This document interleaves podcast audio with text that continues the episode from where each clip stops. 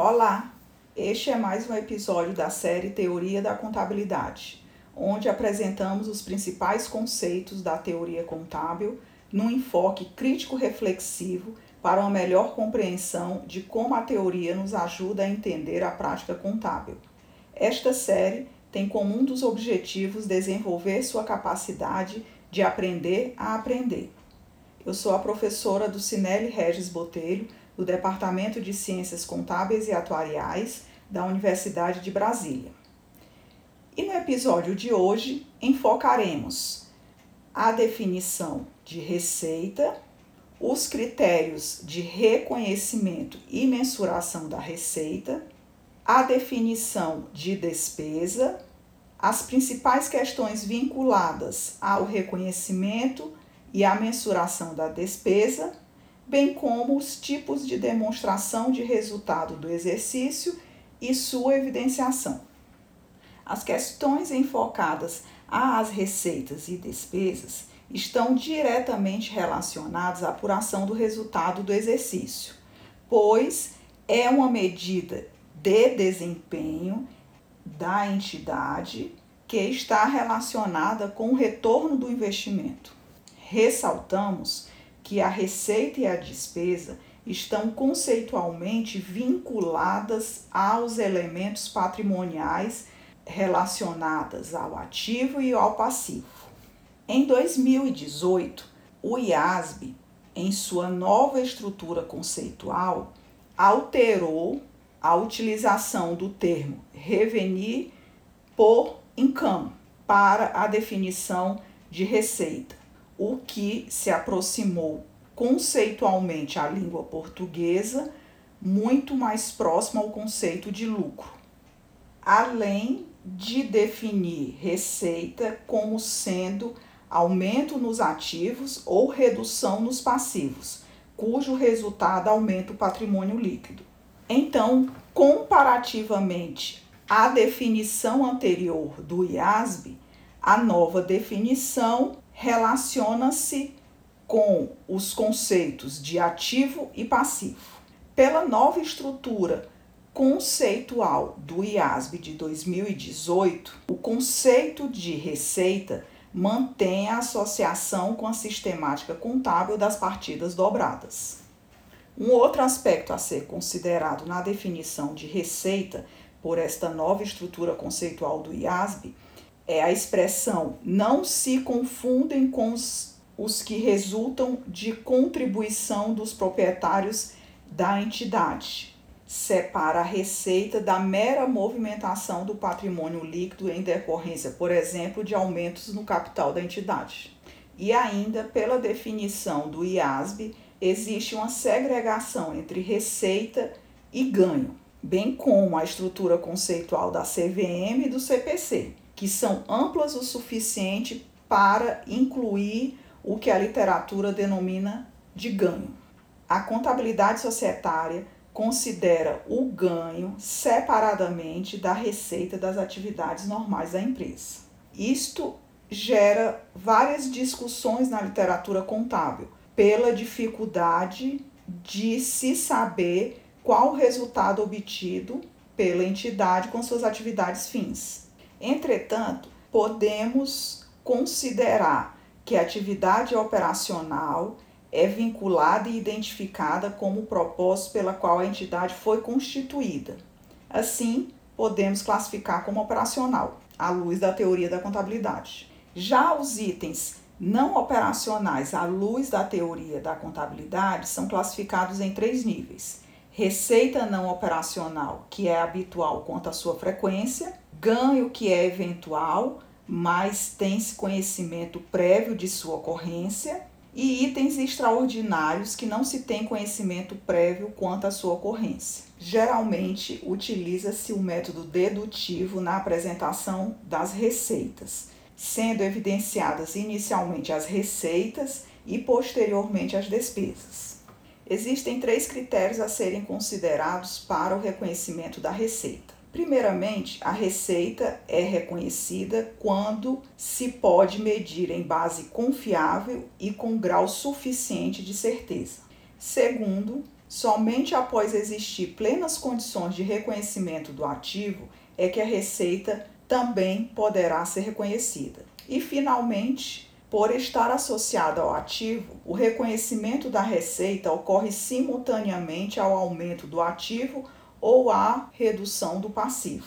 Em uma empresa comercial ou industrial, o ponto de partida para o reconhecimento da receita está ligado à venda. Entretanto, a venda não é o critério de reconhecimento, apenas o seu ponto de partida para o reconhecimento. Ressaltamos que, à luz da teoria da contabilidade, o reconhecimento pode ser também considerado como realização, e no caso brasileiro, é entendido como ativos transformados em caixa, ou seja, financeiramente realizados. Para o IASB, deve-se reconhecer a receita na venda em cinco situações. Primeiro, os riscos e os prêmios foram transferidos para o comprador. Segundo, a entidade já não possui o efetivo controle do produto vendido. Terceiro, o valor da receita pode ser mensurado de forma adequada. Quarto, os prováveis benefícios econômicos irão fluir para a entidade. E, finalmente, os custos da transação podem ser adequadamente mensurados. Nesse sentido, existem duas maneiras de se fazer a apuração da receita: pelo cronograma físico ou pelo financeiro. Pelo cronograma físico, a receita será reconhecida proporcionalmente à sua realização física. Já pelo cronograma financeiro, o reconhecimento da receita ocorrerá na proporção do custo do contrato. E esta escolha poderá determinar um lucro maior ou menor para a empresa, podendo ter os seus resultados gerenciados. Em 2017, o IASB decidiu que as empresas brasileiras deveriam reconhecer a receita conforme os critérios estabelecidos pelo próprio IASB. Entretanto, a CVM optou por permitir que as incorporadoras passassem a usar o critério baseado no andamento da obra. Mas esta posição era divergente do IASB, que reconhecia a receita na entrega das chaves. Em relação à mensuração da receita, ela está subordinada à própria mensuração dos demais elementos patrimoniais. Destaca-se Entretanto, a mensuração da receita em períodos de hiperinflação, em que situações em que a taxa de juros da economia se encontra em patamares elevados, a receita financeira torna-se mais representativa. Em relação à despesa, o IASB define como sendo redução nos ativos ou aumento no passivo, que resultam em decréscimo do patrimônio líquido e não se confundem com os que resultam de distribuição aos proprietários da entidade. Destaca-se que três aspectos estavam presentes na definição anterior de despesa pelo IASB: o efeito da despesa sobre o balanço através da redução dos ativos ou aumento dos passivos, o fato da despesa afetar o patrimônio líquido da entidade através do resultado e não se confundir com a distribuição do resultado. E neste último item fica explícito a adoção por parte do IASB da teoria do proprietário. Para o IASB, existe uma separação da definição entre despesa e perda. A definição de despesa inclui perdas, que seriam os sinistros, vendas de ativos não correntes e perdas não realizadas. São apresentados em separado pois facilita a compreensão e decisão dos usuários da informação contábil.